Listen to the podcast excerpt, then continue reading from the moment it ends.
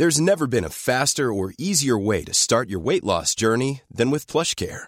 PlushCare accepts most insurance plans and gives you online access to board-certified physicians who can prescribe FDA-approved weight loss medications like Wigovi and Zepbound for those who qualify. Take charge of your health and speak with a board-certified physician about a weight loss plan that's right for you. Get started today at plushcare.com slash weight loss. That's plushcare.com slash weight loss. plushcare.com slash weight loss.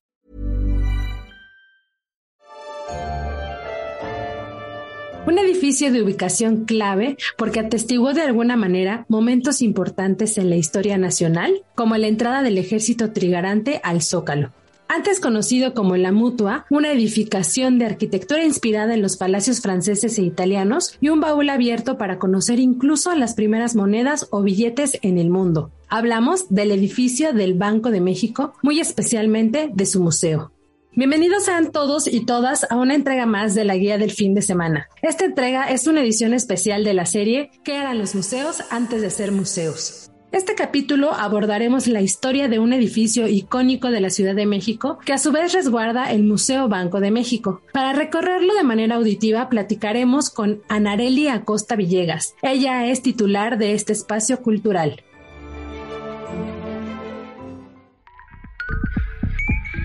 La guía del fin de semana con la señorita etcétera.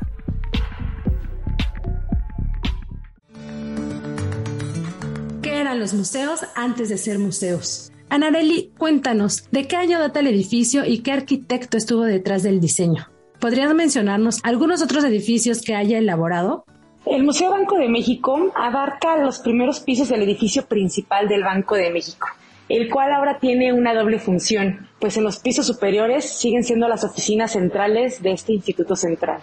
El edificio principal del Banco de México es este inmueble emblemático muy representativo e identificable por la población, el cual ha pasado por muchas transformaciones a lo largo de sus casi 100 años de existencia. Desde su construcción, que fue eh, su primera inauguración en 1905 para albergar a una empresa de seguros, hasta que se convirtió en la sede del Banco Central en 1927.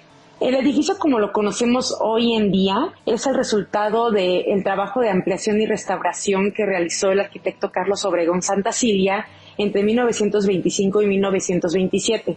Esto fue con el objetivo de adaptarlo a las necesidades de una sede para el entonces recién fundado Banco de México.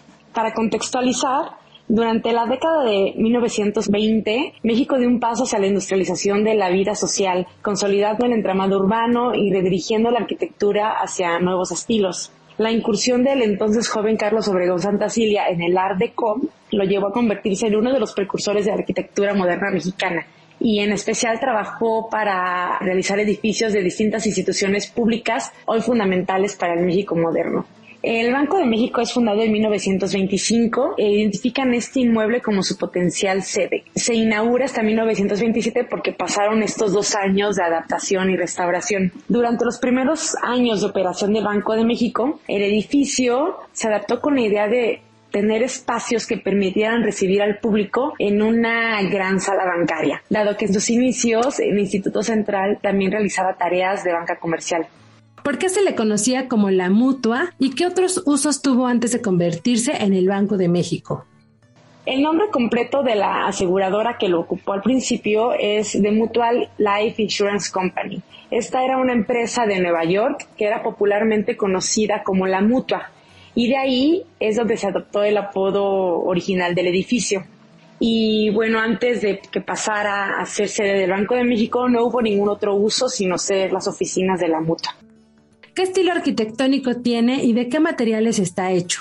Entre los materiales empleados en el nuevo edificio destacan la estructura de acero y los acabados en mármoles pulidos y brillantes, los cuales son un reflejo de solidez y fortaleza, tanto a nivel estructural como a nivel institucional. Además, se incluyen elementos decorativos como mosaicos venecianos para pisos o acabados de bronce en lámparas y barandales, que le dan también una muy bella riqueza estética. También vemos materiales como vidrios que dan esta idea de transparencia y apertura y espacios muy abiertos que dan una interesante sensación de espacialidad. De hecho, los visitantes del museo cuando ponen un pie en la sala bancaria Estoy segura que una de las primeras sensaciones es de esta gran espacialidad con toda la amplitud y altura que tiene la sala bancaria.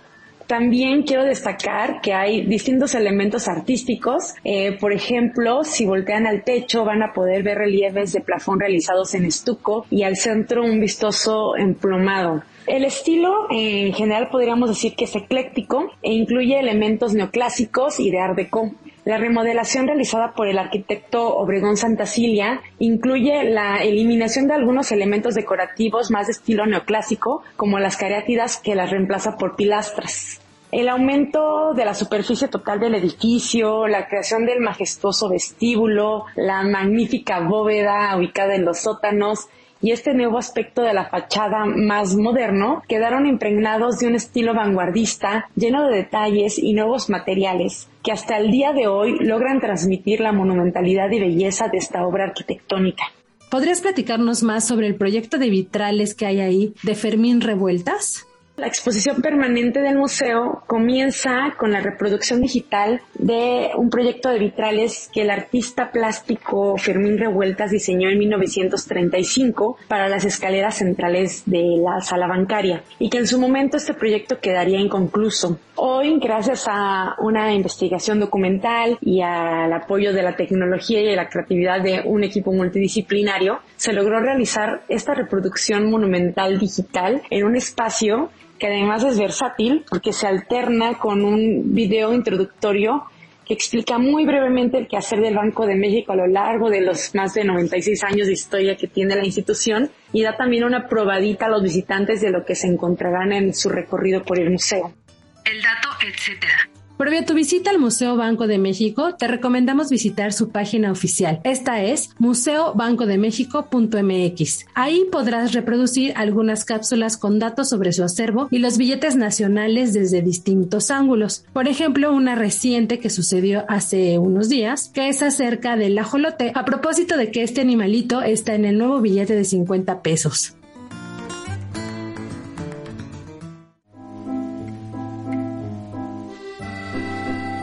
Los museos antes de ser museos. Continuamos la charla con Anareli Acosta Villegas, titular del Museo Banco de México. Anareli, ¿cuándo se convierte en museo este recinto y bajo qué propósito? El 24 de septiembre del año pasado, del 2021, que se abre nuevamente este espacio a la sociedad, como un reconocimiento a su valor artístico, histórico y arquitectónico, y también como una oportunidad de vincular a la institución con el público. Es así como con el Museo Banco de México abrimos las puertas del edificio principal del Banco Central para reforzar nuestra vinculación con la sociedad y para que el público también conozca la colección numismática y las funciones del Banco Central de nuestro país. Este espacio brinda la oportunidad de visitar la sala bancaria de la que hemos hablado y también de estas maravillosas bóvedas en el sótano a través de distintas exhibiciones en las que se muestran tanto las funciones del dinero y del Banco de México, así como algunas piezas muy interesantes de la colección numismática. ¿De qué va su colección permanente? La curaduría de la exposición permanente versa alrededor de tres ejes temáticos principales y siempre ubicando al centro al individuo, a la persona, a nuestro visitante, con el objetivo de generar un espacio de diálogo con la sociedad mexicana en general. Estos tres ejes temáticos son, el primero, eh, son las funciones del Banco de México, todo su quehacer. El segundo es la colección numismática del Banco de México. Y el tercero es su edificio, su sede principal, que es un referente arquitectónico del Art Deco en el centro histórico de la Ciudad de México. Y bueno, a través de una museografía de vanguardia con exhibiciones interactivas y piezas originales de la colección numismática que están exhibidas de una manera muy poco convencional, los visitantes podrán conocer de cerca cómo el Banco de México está presente en nuestra vida cotidiana y los bienes públicos que provee a la sociedad. En este espacio y en estas exhibiciones encontraremos la explicación de qué es el dinero, además de historias que nos permitirán descubrir cómo el dinero es una herramienta que nos facilita el intercambio y que además nos conecta con el resto del mundo. En las exhibiciones del museo eh, se invita a los visitantes a explorar el valor de la confianza y la importancia que tiene una adecuada emisión del dinero para que éste pues sirva como esta herramienta de intercambio y sea ampliamente aceptado y se cuide su poder adquisitivo, el cual es el mandato prioritario del Banco de México. Y pues de esta forma podremos descubrir cuál es este papel que juegan los bancos centrales en la vida moderna en el mundo. Al recorrer la exhibición vas a poder encontrar piezas que te transportan en el tiempo y que te dan una visión panorámica de la rica tradición numismática que hay en nuestro país. Podemos decir que esta colección es un documento vivo de la historia de México, ya que en ella se representa cada periodo de la historia de nuestro país, desde los antiguos medios de cambio utilizados en el mundo prehispánico hasta las últimas acuñaciones de moneda o las emisiones de circulación actual. Cuenta con una colección de monedas, medallas, especímenes y con un completo acervo de billetes mexicanos. Además, también tenemos un número importante de piezas extranjeras. Desde medios de cambio antiguos vamos a poder ver cómo se veían las primeras monedas, los primeros billetes en el mundo, con ejemplares de las primeras amonedaciones en Oriente y Occidente, hasta especímenes de billetes extranjeros procedentes del intercambio que realizamos de manera cotidiana con otros bancos centrales del mundo. Y bueno, esta colección numismática es tan amplia que pues, el espacio en las exposiciones permanentes no nos da para mostrarla, sino una pequeña fracción de piezas muy representativas. Sin embargo, también tenemos en bóvedas piezas interesantísimas que iremos eh, descubriendo con curadurías distintas en el espacio de exhibiciones temporales que tenemos en el mezanín del museo. Actualmente, ¿qué se exhibe? ¿Hay visitas guiadas o actividades adicionales que nos puedas comentar? Hoy tenemos en exhibición la exhibición temporal Familia de Billetes, Patrimonio y Tecnología en tus manos, la cual me gustaría invitarlos a conocer ya que está en las últimas semanas de exhibición. Esta es una muestra temporal que busca acercar a los visitantes a la última familia de billetes emitida por el Banco de México, la cual destaca por toda la innovación tecnológica y el valor artístico que hay en estos ejemplares.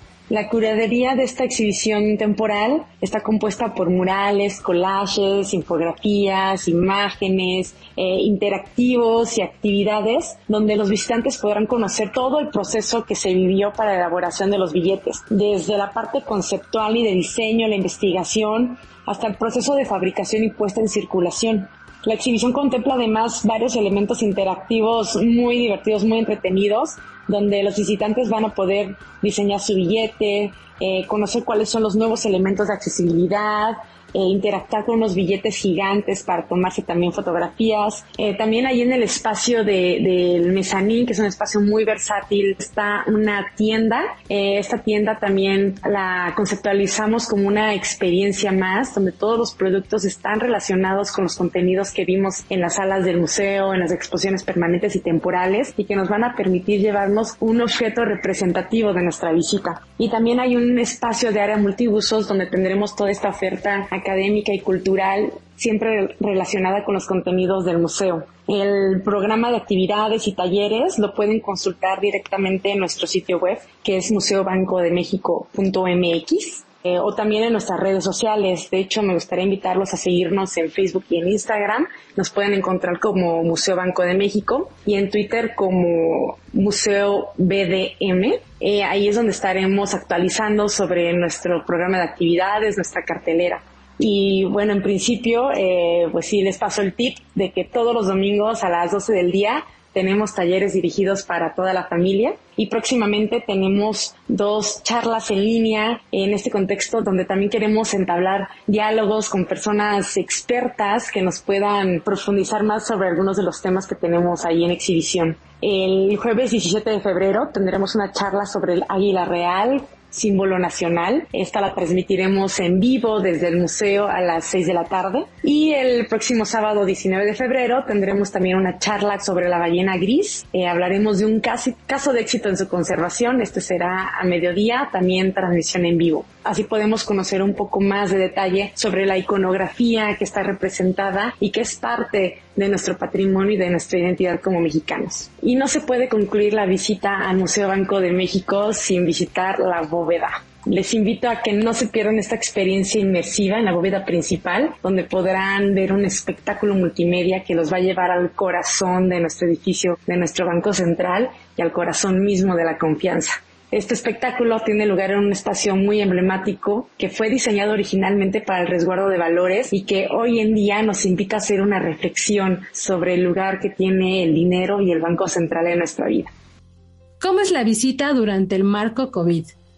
En el marco del COVID-19, eh, nosotros permanecemos abiertos eh, de martes a domingo en un horario de 11 a 5 de la tarde. Los invitamos a reservar su entrada en el sitio web del museo, museobancodemexico.mx. También si están por el centro pueden pasar directo a la taquilla para obtener sus boletos para el horario más próximo que tenga espacios disponibles. Estamos manejando cupo limitado para asegurar la sana distancia entre los visitantes. Y al ingresar a las instalaciones les agradecemos y les recordamos a cada persona que ingresa que sigan los protocolos sanitarios para que su estancia y la de los demás visitantes sea lo más agradable y segura posible. A la entrada contamos con un filtro eh, donde se realiza la toma de temperatura. Es obligatorio portar cubrebocas en todo momento durante la estancia y también hacemos invitaciones tanto a la entrada como en distintos espacios a utilizar las estaciones de gel antibacterial, sobre todo después y antes del uso de interactivos.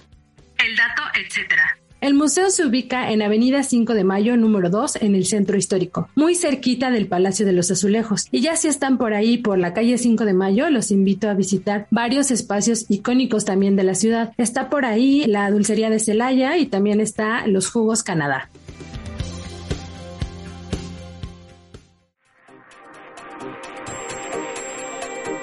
La guía en segundos.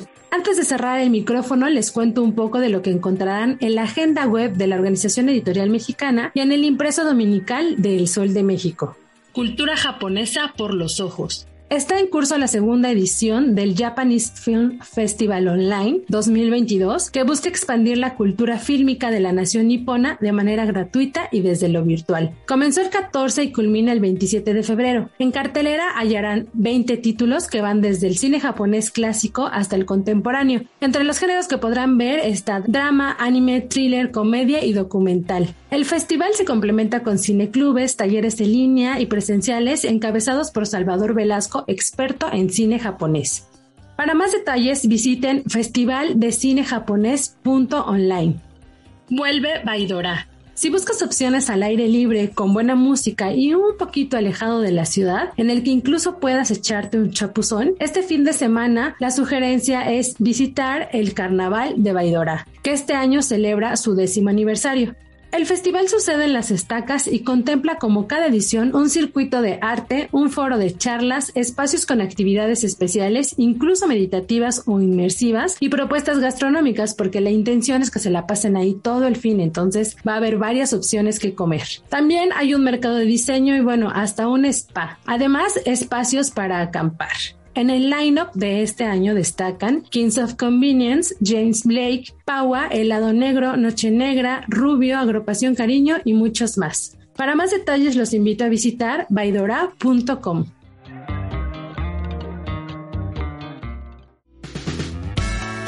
Así damos por concluida una entrega más de la guía del fin de semana, una versión especial de la serie ¿Qué eran los museos antes de ser museos? Recuerden que pueden seguir la conversación conmigo o compartirme recomendaciones que podríamos comentar en la guía del fin de semana a través de mis distintos perfiles. Me encuentran como la señorita etcétera en Facebook, Instagram y Twitter.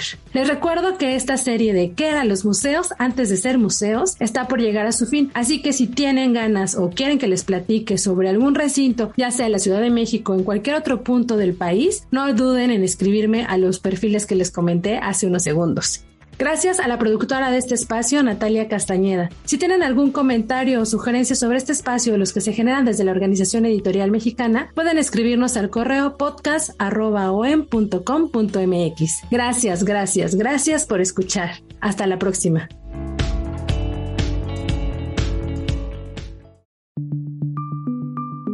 Esta es una producción de la Organización Editorial Mexicana.